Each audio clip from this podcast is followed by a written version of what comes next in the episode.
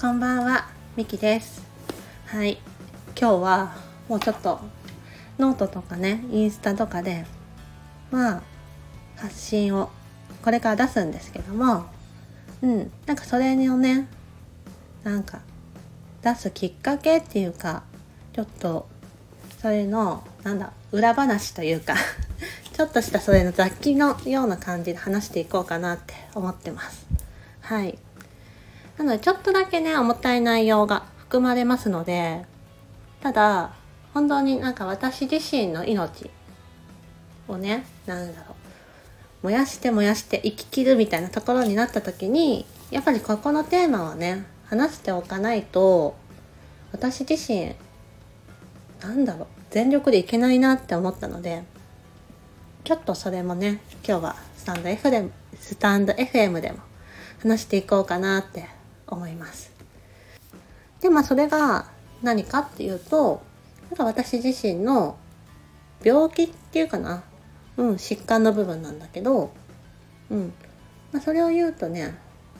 えー、私自身がなんか成分化疾患という疾患を持ってるんですよね。うん。えー、っとね、生まれつきです。で、最初に言い出せ言っておくと、私自身の性自認はもともと女性だし、で、見た目も、なんだろう。ん？外観？外、外形っていうのかな？は、完全に女性です。はい。うん、だけど、染色体が XY になってるんですよ、私。うん。だから、それがなんでかっていうのだけ話すと、男性も女性も、男性ホルモンも女性ホルモンも出るじゃないですか。まあ、出るんですけど、私自身は生まれつき生まれつきっていうか、お腹の中にいた頃から、その男性ホルモンを、なんだ、に反応する器官が壊れちゃっていて、男性ホルモンを受け付けない体になってるんですよ。うん。なので、あれ、なんか男性ホルモンを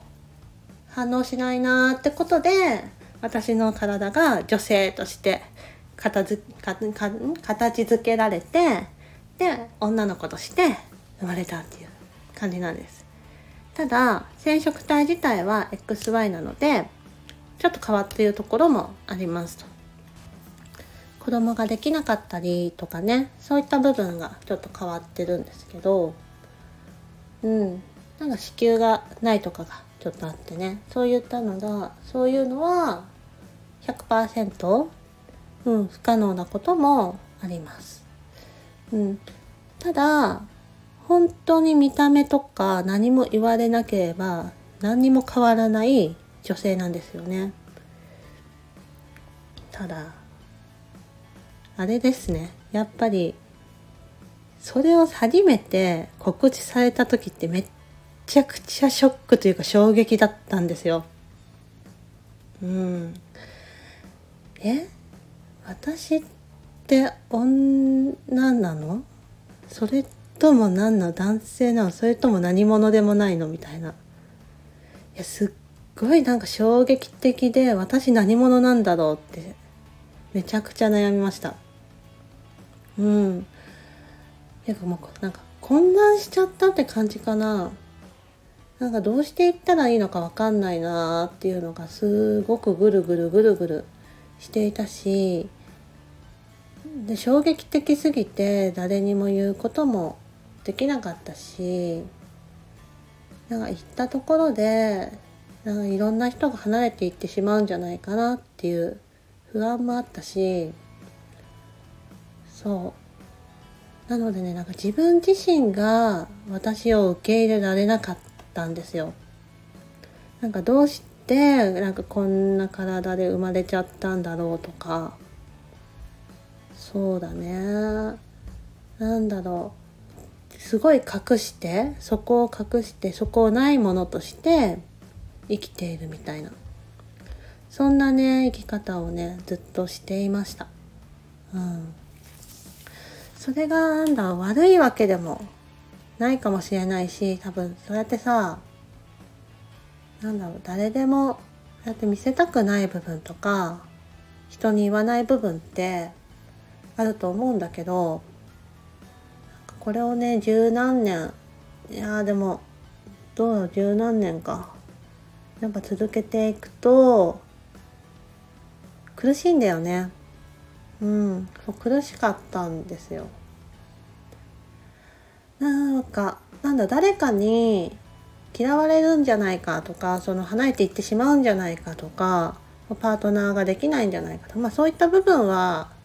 考えたことあるしそれもあるけどそれ以前になんか私自身が私のことを受け入れられてないような感覚それが本当に苦しくてそう。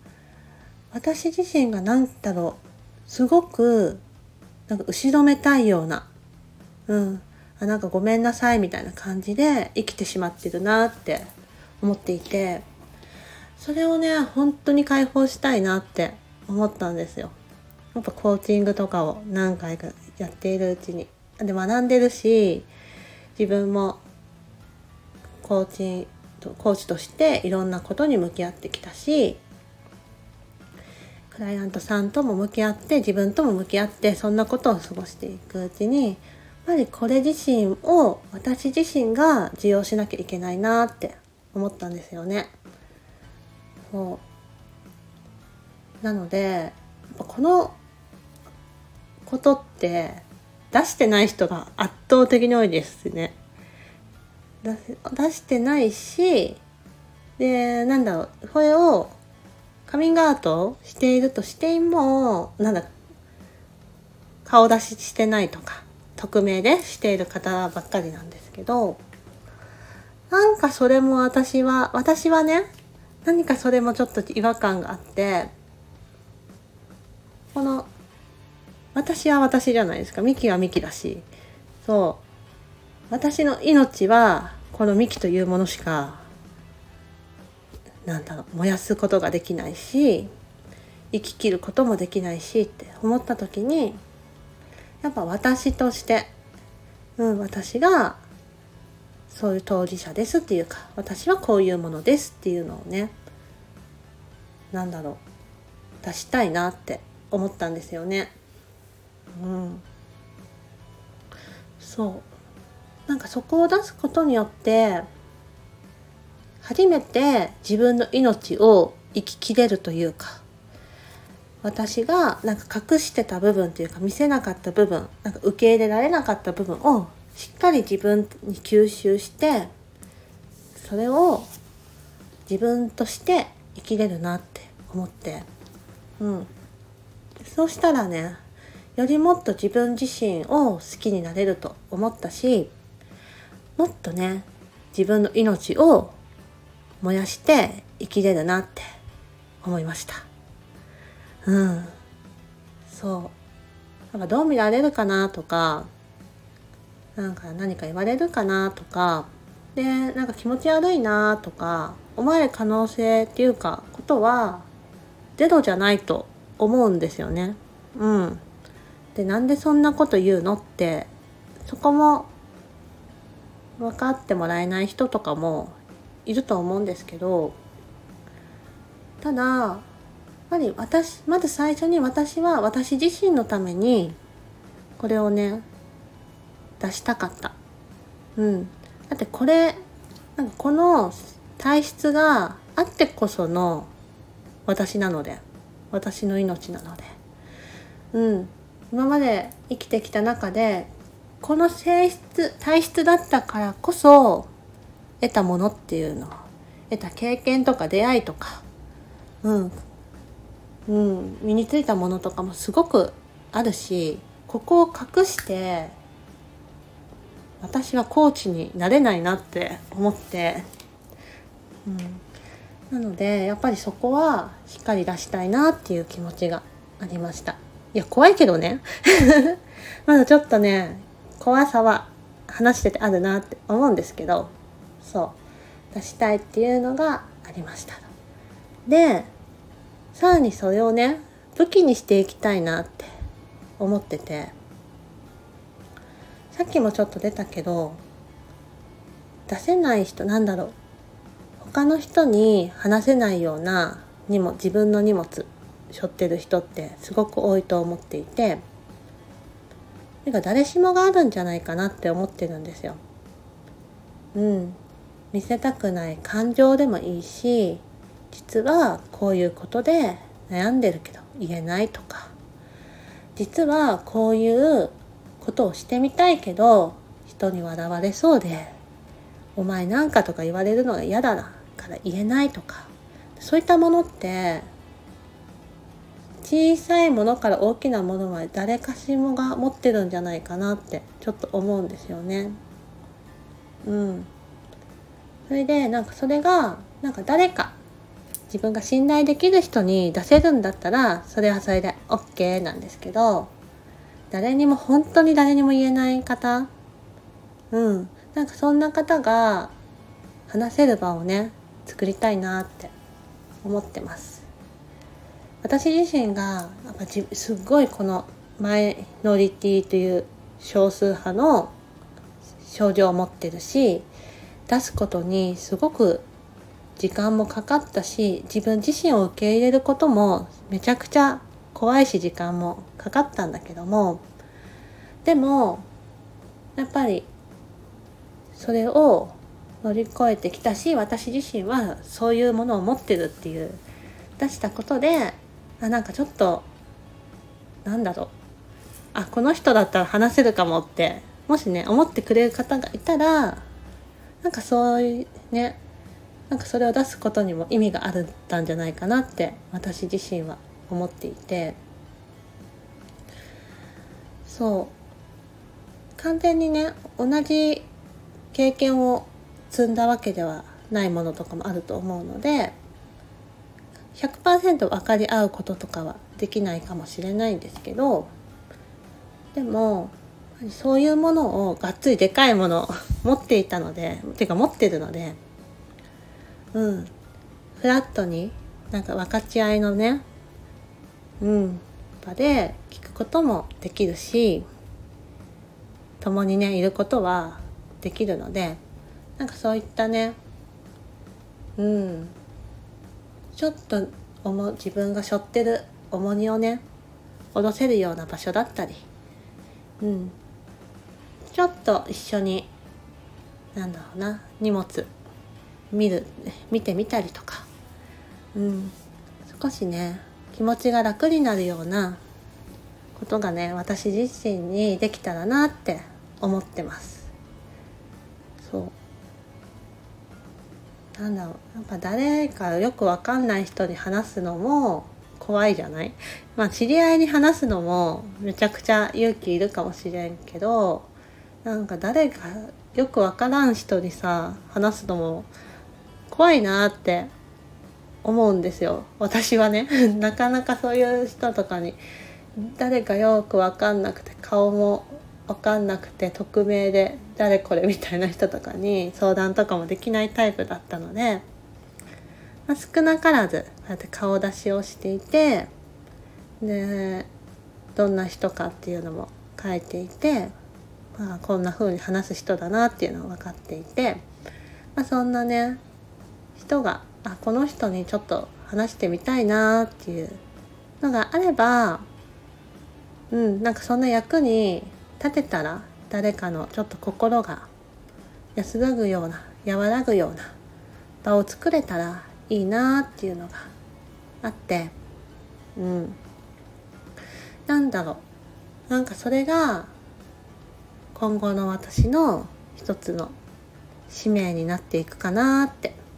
思ってますはい私が出したことなんか私が表現してこうやって発信をして場を作ることでうんこうやってね同じような荷物をね抱え込んでしまっている人の私をなんかもし必要としてくれて出せる人がいたらなんかそんな人の役目に立てればなって思ってはい。この収録もしてみました。うん。いやーなんかまとまってないけどわかるかな。そう。めちゃくちゃ長く語ってしまったけど。はい。そうね。なのでまとめるとなんか私自身はそうやって女性として生きてるけどでも XY 染色体が XY というね、まあ、アンドロゲン不不脳症不応症っていうね病気なんですけどそれを持ってますよっていうことと、まあ、それをやっぱり受け入れることがめちゃくちゃ大変だったなっていう。大変だったし怖さもあるし、うん、いろんな葛藤を得ている当事者ですってこと、うん、でもそれをまあ今ねこうやって開示することでなんか同じように何か自分自身自分だけで本当に抱えてしまっている人の何か役に立てるんじゃないか。なのでそんな場を作れるようなてか作っていこうと思ったのでそれの決意みたいな3点盛りですかね。うん。なんかこれをねすることがなんか私がこれから命を自分の命を生き切るみたいなところにすごい密接につながっていくような感じがしていてちょっと話す前とかすごく緊張していたしちょっと怖さもあったんだけど今話し切った後は結構すっきりした気持ちでいます。いやーたどたどしかったけどね最初。はい。そう。こんな感じのはい収録でございました。うん。だかこれをね聞いて皆さんがどういう風な感情を持ったとか何を気づいたとかわからないですけどうん、でもどんなものを持っていたとしてもどんな嫌だなっていうなんか認めたくないなっていうものがあったとしてもそれがあってもあなた自身はあなただからなんか決してなんか卑下になったりしなくていいしうん。ね。なんだろう。どんなあなたでもいいと思います。っていう、うん、これまとまってる？放送事故になってないかな？そう。大丈夫っていうねことをね伝えたかったんだけど伝わってるかな？うん。大丈夫だから私も生きてるから ね何度もねいやもう無理かもみたいなこととかもう嫌だってこともすごくあったけど、うん、こうやってうんね笑えているから、うん、でなんかそうやってみんなでね笑える場をね笑わなくてもいいかなんか心がねちょっと解放できるような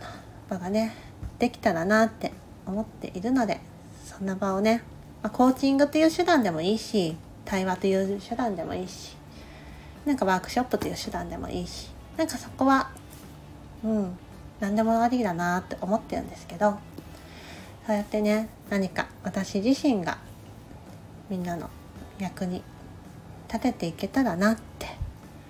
心から思っています。っていう投稿じゃない収録でした。はい。あーだいぶ喋りましたね。はい。なんかねこれが必要な方に届いてもらえたら本当に嬉しいなって思います。はい。聞いていただいてありがとうございました。はい。これからもどうぞよろしくお願いします。またね